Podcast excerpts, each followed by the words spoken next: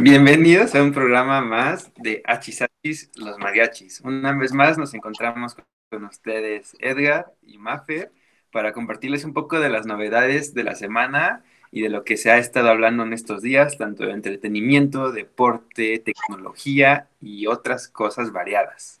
¿Cómo te encuentras el día de hoy, Mafer?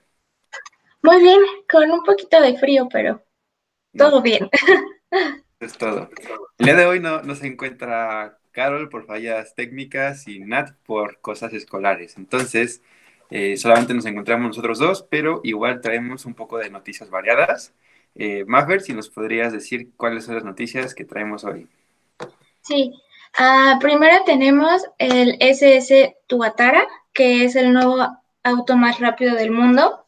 También vamos a hablar de la NASA, que le otorgó a Nokia 14 millones de dólares para construir la, primer, la primera red celular en la Luna.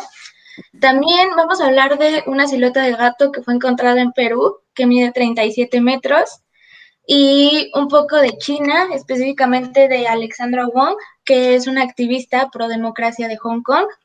Y finalmente vamos a hablar un poco de Disney, y las advertencias de racismo que ahora hay en sus películas como clásicas. Así que creo que traemos un buen mix de noticias hoy.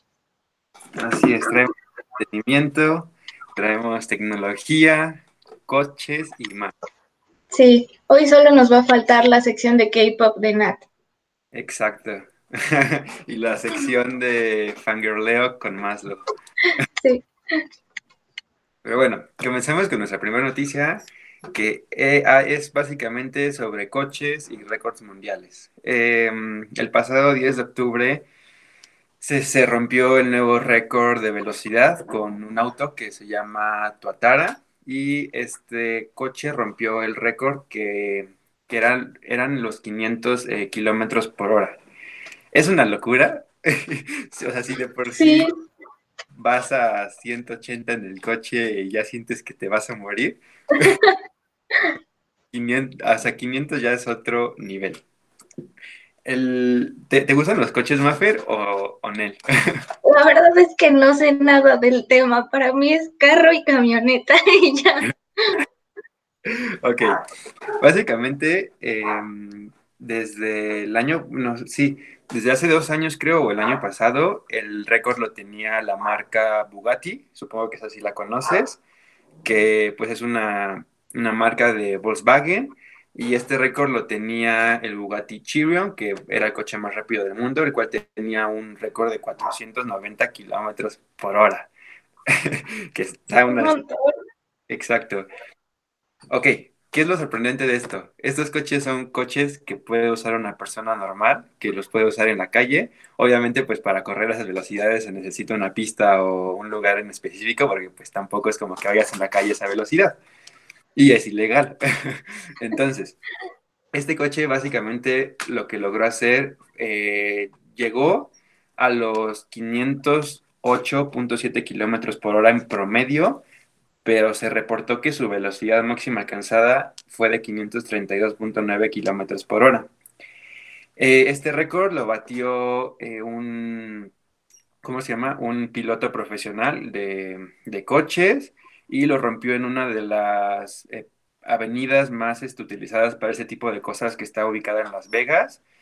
Y según por lo que comentó el piloto, este coche pudo haber alcanzado una mayor velocidad máxima, pero ya estaba a punto de, concluir la pista, entonces por el tema de frenado y todo eso y de seguridad tuvo que, que suspenderlo, pero sí, la verdad está impresionante, o sea, 532 kilómetros por hora es una locura. No sé, a mí me impresiona es que, por ejemplo, o sea, dices que el auto va a ser como para uso de cualquiera, ¿no? O sea, cualquiera lo puede comprar, pero pues nada más te lo venden o así o te, o te explican como de, oye, tienes que frenarle a tal distancia porque si no te estampas, ¿sabes? Porque, bueno, también, pues no sé, yo siento que no sería como muy vendido porque ¿dónde lo usas, sabes? O sea, al menos que seas una persona con acceso a una pista, como tú dices, a una calle donde sí lo puedas usar, no sé. Exacto. Pues sí son vendidos. Todos estos coches, es que es, gama súper deportivos, ya los que son como este estilo, y sí, son súper vendidos. Por ejemplo, el Koenigsegg, que era el, que estaba como con el récord también, era el Koenigsegg eh, Aguera. Es uno de los coches más vendidos de esa empresa. Y lo, lo que me sorprende es que estos récords lo tienen empresas que no son tan grandes como Bugatti, que es perteneciente a Volkswagen, Lamborghini y todo eso. O sea, son empresas pequeñas, medianas, que, o sea, comparando en producción a las otras, que rompen estos récords. Y, pues sí es sorprendente porque, por ejemplo, o sea, sí, los venden a las personas normales, o sea, de que te lo venden, y de hecho tiene un precio de 1.625.000 dólares, que son como 30 millones de pesos aprox. Está cañón. Barato. Cualquiera la puede tener. Pero sí, es sorprendente porque, por ejemplo, lo mismo en el caso de las motos. Una, por ejemplo, a mí me sorprende la BMW SS1000, que es en la gama de BMW de las más rápidas, y alcanza, creo que era 180 kilómetros por hora en 3 segundos. o sea, está igual, está cañón. Sí. Wow. No sé, a mí me intriga, no sé, me emociona como pensar qué se sentirá ir tan rápido, porque pues luego, ajá, como dices, vas en el carro a ciento y tantos y ya sientes que vas volando ahora en esa cosa. Sí, no, es otro nivel. A mí personalmente no me gusta la velocidad, la velocidad, o sea, yo por ejemplo en las motos prefiero comprarme una moto de viaje que una rápida, o sea, me, me estresa la velocidad. a mí también, no, yo no soy de esas cosas extremas, yo hasta manejo como abuelita, así que... sí. Pero sí, está impresionante el pensar cómo vas, ¿sabes? O sea, porque es que luego cuando vas rápido como que te haces como para atrás, no sé, está interesante.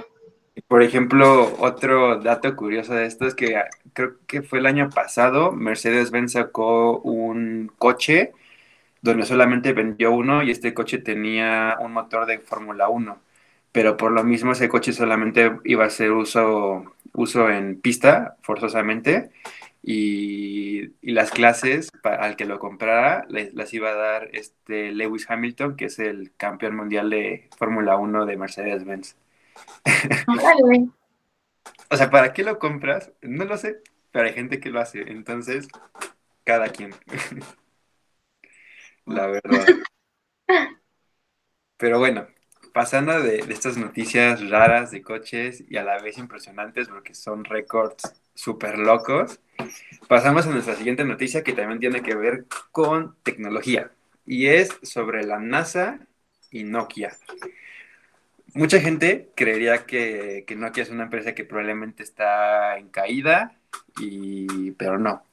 Esta, esta noticia es reciente. Básicamente, la NASA y Nokia cerraron un contrato de 14 millones de dólares para comenzar un proyecto en que la Luna tenga eh, servicio de de redes móviles.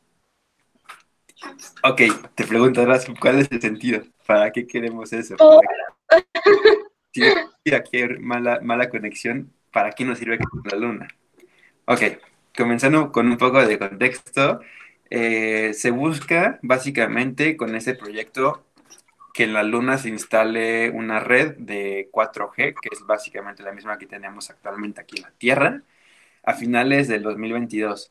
Este programa se llama eh, Artemis y lo que ellos están buscando es que pueda haber una conexión eh, en línea en la Luna. Suena algo ilógico porque de por sí nadie, o sea, ya en, expediciones pues no, nadie va a la Luna. De hecho, pues el último fue en 1972, si no me equivoco, cuando el, hombre tocó eh, la Luna y la pisó. Entonces, pues se, espera que con este proyecto eh, pueda, puedan haber diferentes tipos de... Ahora sí que para avances científicos de estudios de la luna y, para poder como implantar eh, vida terrestre en, ese, en la luna. Entonces, no sé qué tan bueno sea, todavía falta un poco más de contexto en, en la noticia de que nos dé a conocer la NASA o por parte de Nokia, pero pues puede que sea interesante, no, no lo sabemos.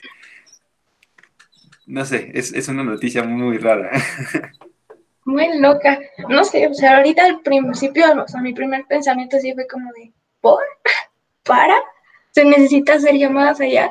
Pero también, este, ahorita pues ya relacionándolo un poquito más, en programas anteriores hemos hablado, por ejemplo, de los como viajes tripulados, como comerciales que planea hacer, creo que es SpaceX, a la luna, o en la película también que habíamos hablado, la que eh, Tom Cruise planea filmar en la luna, y es como de, bueno, ok, a lo mejor sí tiene sentido, ¿no? No sé, me ayuda a agilizar el proceso de llevarlos a la luna, o la comunicación mientras graban la película, no sé, yo me imagino, pero está interesante.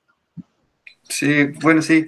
Y aparte, pues, por avance sí puede servir porque, pues, al final es el ser celeste más cerca que tenemos.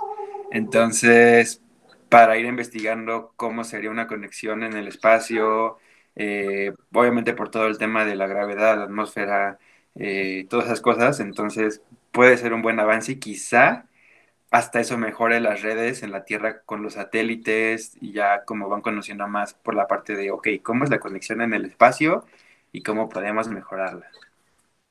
Eso estaría padre, o sea, sí, tienes razón, o sea, no, se me ocurriría a mí en principio, pero pues sí, a lo mejor, no sé, hace las conexiones más rápidas, llegan a más lugares, a lo mejor, porque hay un montón como cuando estás como muy en la orilla, digamos, muy o, ajá, o sea, cuando escalas o cosas así, pues allá arriba no hay red. Y que a lo mejor eso sería para llegar a más lugares, eso estaría cool. Sí, estaría súper bien. Y pues, conforme vaya saliendo más, más eh, eh, artículos sobre esta noticia, sobre estos avances, obviamente los traeremos al programa. Y también con, con, la parte de Elon Musk y SpaceX, a ver si, si también se mete como en este programa, porque sabemos que que ese señor es súper apasionado del espacio. Sí, no, no dudo que a él se le ocurrirá algo. Totalmente. Pero bueno, ¿cuál es nuestra tercera noticia? Sí, bueno, ahora les voy a hablar como de la silueta de un gato que fue encontrada en Perú, pues con la amante de los gatos, yo tenía que decir esta noticia. Este, fue encontrada el jueves pasado en la Pampa de Nazca, que es como un mirador natural que hay en Perú. Y este es como un descubrimiento arqueológico, pero fue prácticamente por accidente porque lo encontraron mientras hacían trabajos de remodelación en la zona. Y esta era como, ahorita ya lo como que limpiaron y ya se ve bien definida la figura, pero en el momento en el que lo encontraron, pues era apenas visible porque eh, está como en picada, está en una pendiente. Así que pues con el paso de los años, la erosión natural, pues la, como la misma inercia, digamos, este, había borrado la silueta, pero ahorita te digo, ya la limpiaron, ya está bonita. Y literal es la figura de un gato. O sea, yo cuando lo leí dije, ay, bueno, a lo mejor nada más son como garabatos y uno más o menos le encuentra forma de gato, pero no, sí, sí tiene forma de un gato así bonito.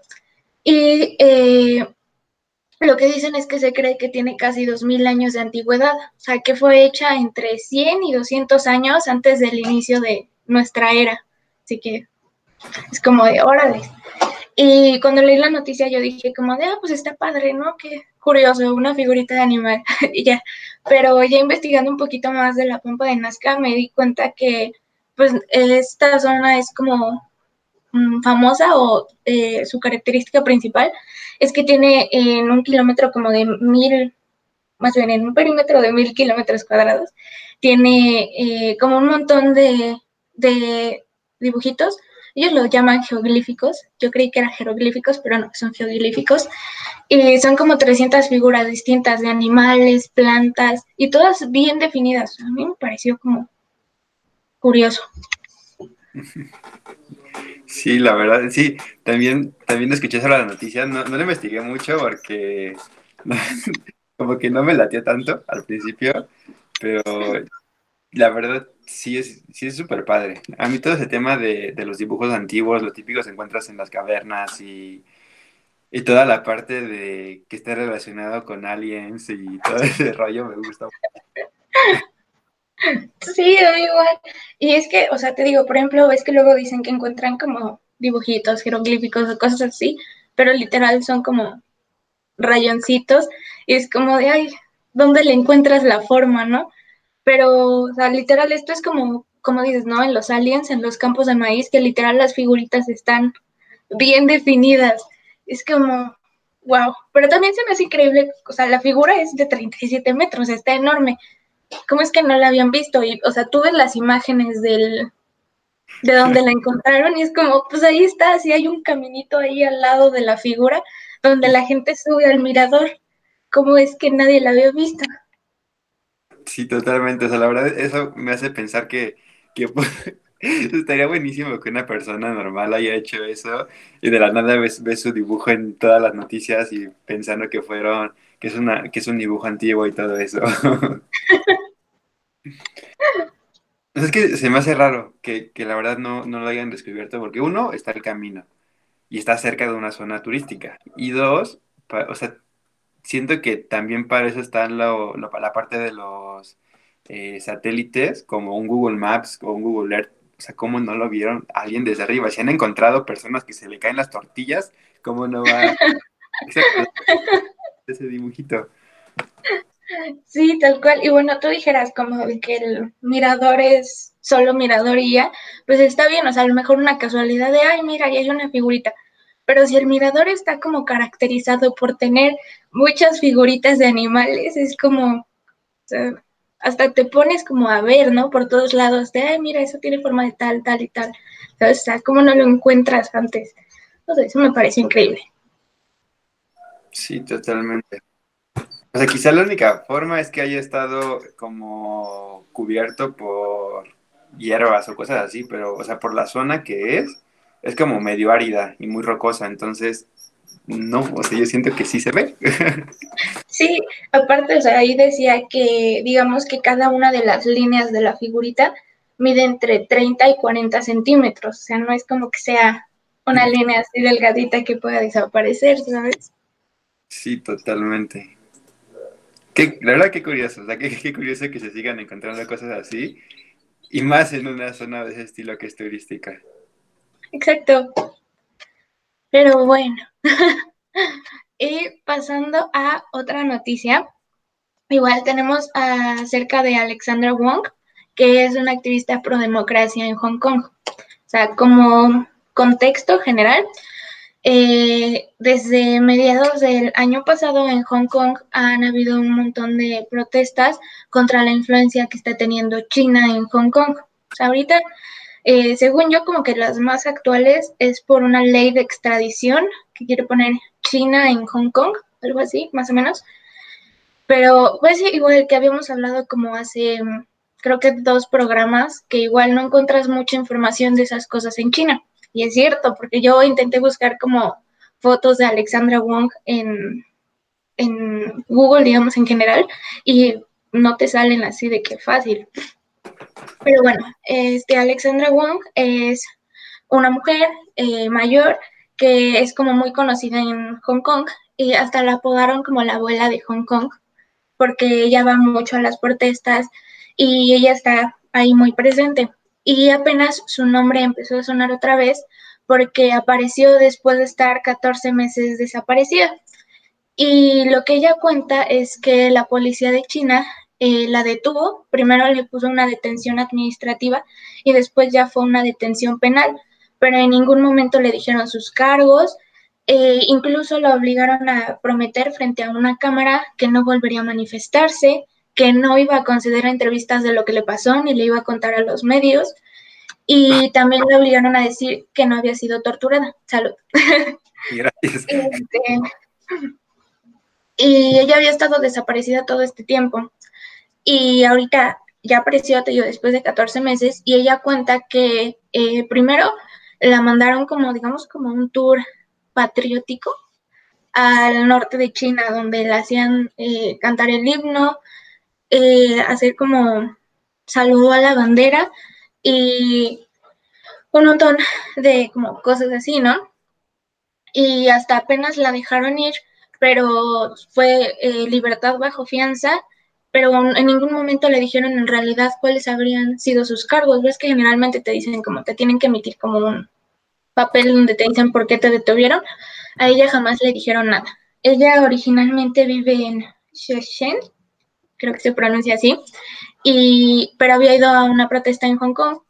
Se la llevan de Hong Kong y dice que solo la dejaban ir en ocasiones durante todo este periodo a su casa en Shenzhen, pero casi siempre estaba en cautiverio.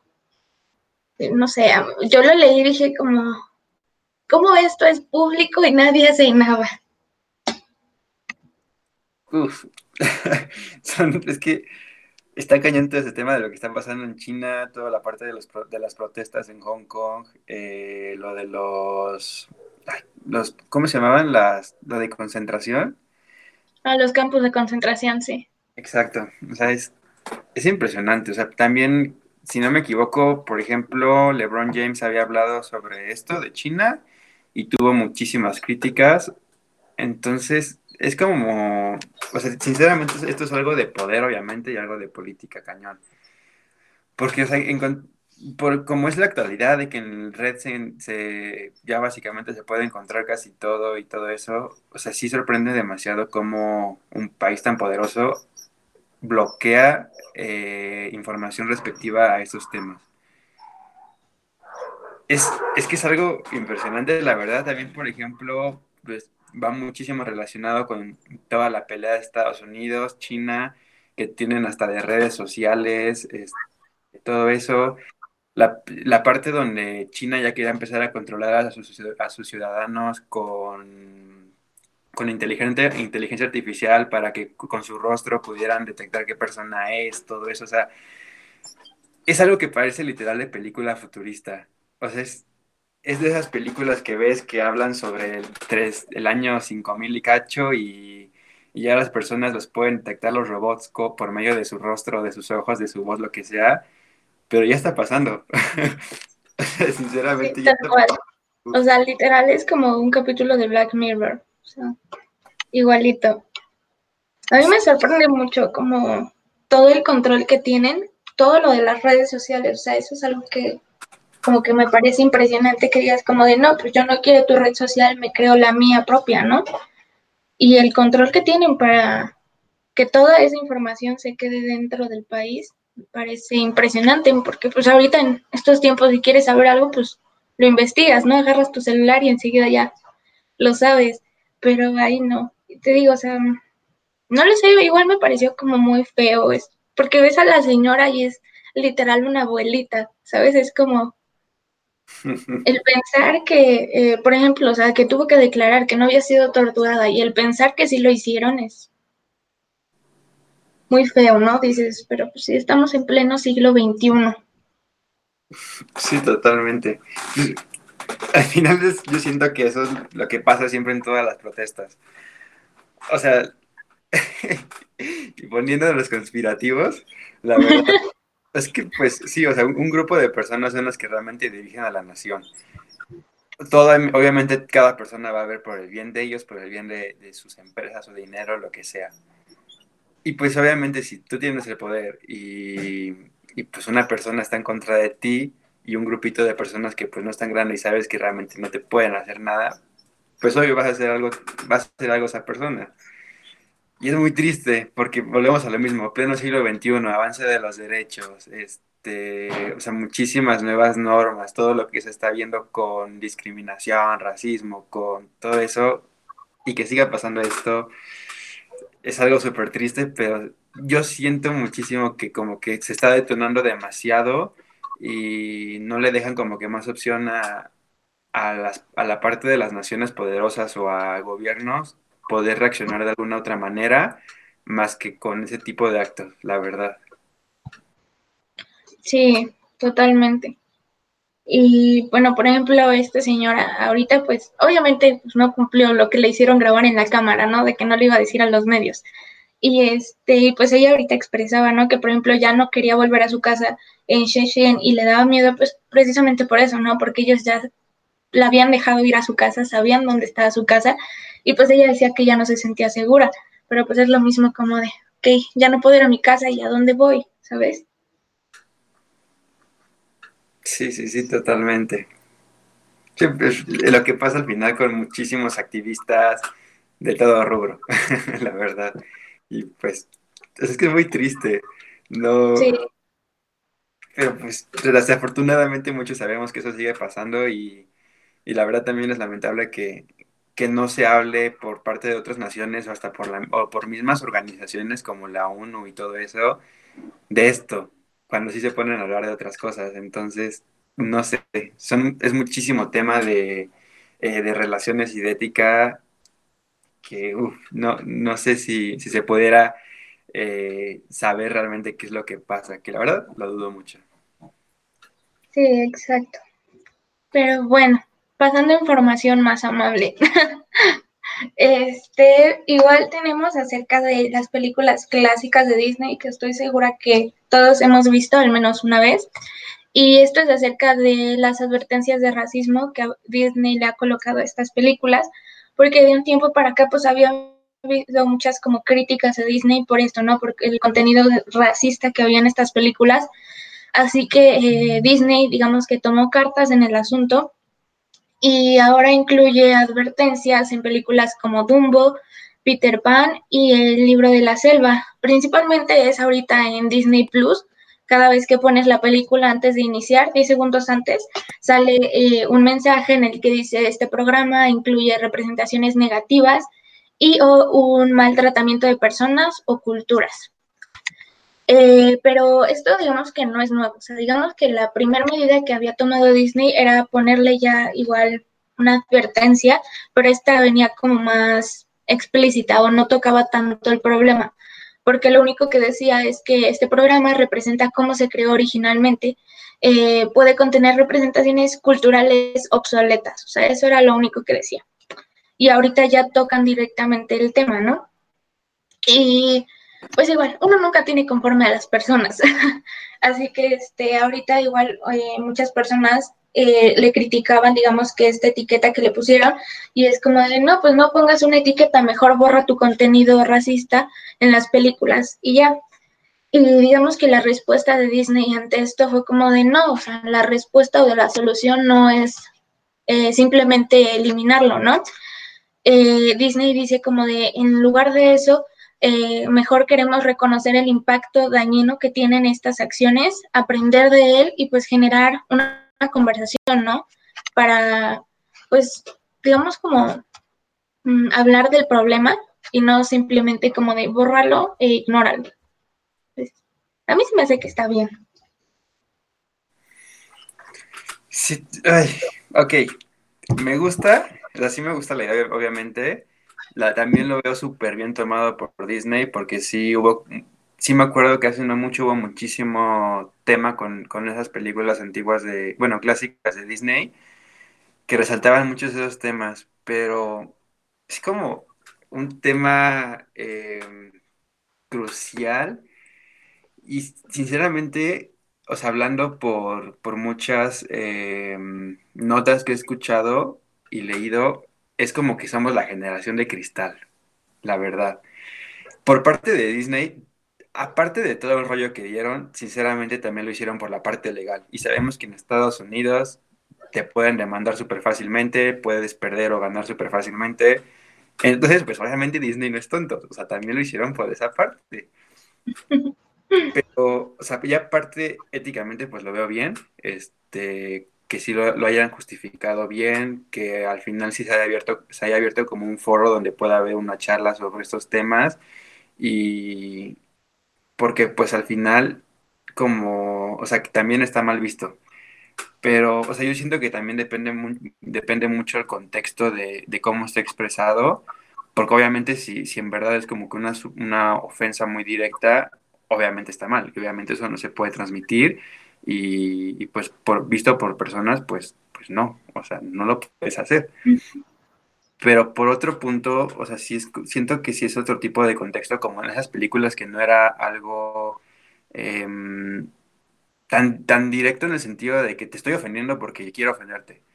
Este, o sea, tampoco siento que esté como que tan mal, eso en el sentido de que no es una alta, alta gravedad, pero, pero está bien, o sea, está bien la, la parte de cómo, cómo lo tomaron y pues también que otras empresas como que sigan haciendo lo mismo, porque hay otras películas o canciones o lo que sea que, que tienen mucho que ver también con ese tema y que avisen o que tengan como siglas de prevención de este, esta película, esta canción tiene eh, notas o escenas eh, discriminatorias, pues está bien, está bien que lo tomen así.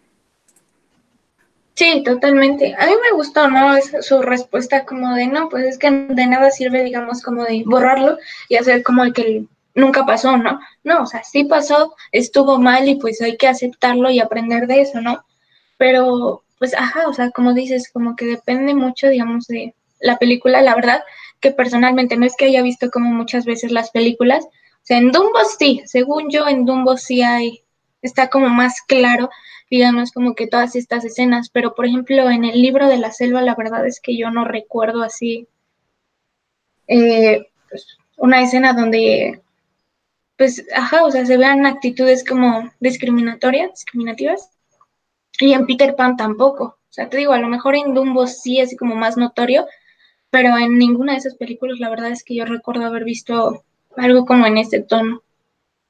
Creo que en Peter Pan había leído una noticia y creo que tenía que ver algo relacionado con la pedofilia. Algo así había leído ah, no hace mucho. Y, pues, ah, no sé, es que los contextos actuales y los contextos antiguos obviamente son súper diferentes y hemos avanzado muchísimo en toda esa parte que la verdad es súper bueno. Pero no sé cómo, o sea, no sé cómo tomar esa parte de, de que salgan esos temas así de ese tipo de películas que te digo, o sea, yo siento que no es como que tan forzado, o sea, tú lo ves de niño y dices, ah, qué bonita película, pero ya cuando creces y la vuelves a ver dices, ah, no me había dado cuenta de eso, y sí tienes razón.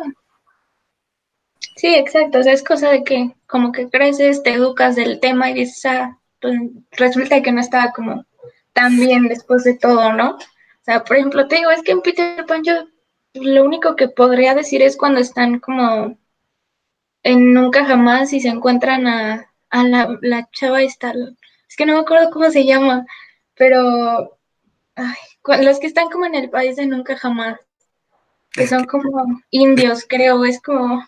Pero no me acuerdo cómo se llama el personaje. O sea, según yo a lo mejor podría ser eso, ¿no? Que es como una referencia de una cultura pues, como más, digamos, explícita. Pero por ejemplo, en el libro de la selva, no, no tengo idea. Y es que sí, o sea, es, es, de controversia el tema, la verdad. Porque sí, como dices, a lo mejor pues un niño ahorita sigue viendo la película y no se da cuenta que está bien o que está mal, ¿no? Sí, sí, sí, totalmente. Y pues sí, o sea, también es una parte, o sea, estaría buenísimo que esto, esto se hablara, por ejemplo, con un director de cine, o alguien que sepa del cine, con una alguien que se dedique como a la parte de sociología para ver o sea, cómo la respuesta humana y, por qué ha cambiado todo esto. Estaría buenísimo. O sea, por ejemplo, hace, ah, pues creo que el, primer programa que, ah, no, ese no estuvo Carol todavía. Un programa antes de y los Mariachis teníamos em, Territorio Geek y creo que hablamos sobre cuando salió la última película donde apareció Captain Marvel. O por ejemplo, eh, ¿cómo se llama? Eh, James Bond. O sea, toda esta parte nueva que están integrando de, la parte racial, la parte eh, si es mujer, si es hombre, etcétera. O sea, cómo ha también muchísimo el cine. Por ejemplo, un, un, profesor que tenemos ahí de, del TEC habló como habló sobre 007 por ejemplo, o sea, este eh, personaje es británico, es el típico espía británico, güero, ojos claros, tal, tal, que, pues está, infiltrado obviamente en magias y todo ese tipo de cosas. Entonces, por lógicas razones, si te vas a infiltrar, por ejemplo, él, o sea, él, como ejemplo dijo, o sea, va, a un casino y el casino está lleno de mismas personas con los mismos aspectos raciales, y es una persona trajeada y todo, o sea, obviamente si es una persona de color negro, pues los enemigos por obvias razones van a saber distinguirlos y, van a saber que es esa persona. Pero si, si es como está representado gráficamente en la actualidad 007, pues obviamente es como si se puede infiltrar y todo ese rollo. O sea, en ese sentido, pues tiene lógica, pero también ha cambiado muchísimo la forma en cómo, cómo, se, ha, se ha tratado de, de emerger, emergir, sí, emergir la, la, como la nueva, el nuevo contexto de que se tiene en la actualidad de todo eso. Y también de los, lo típico que, que hace eh, Netflix con las nuevas adaptaciones y todas las críticas que ha tenido, buenas o malas, como que sí, se ha movido muchísimo este tema de, del cine y todo eso.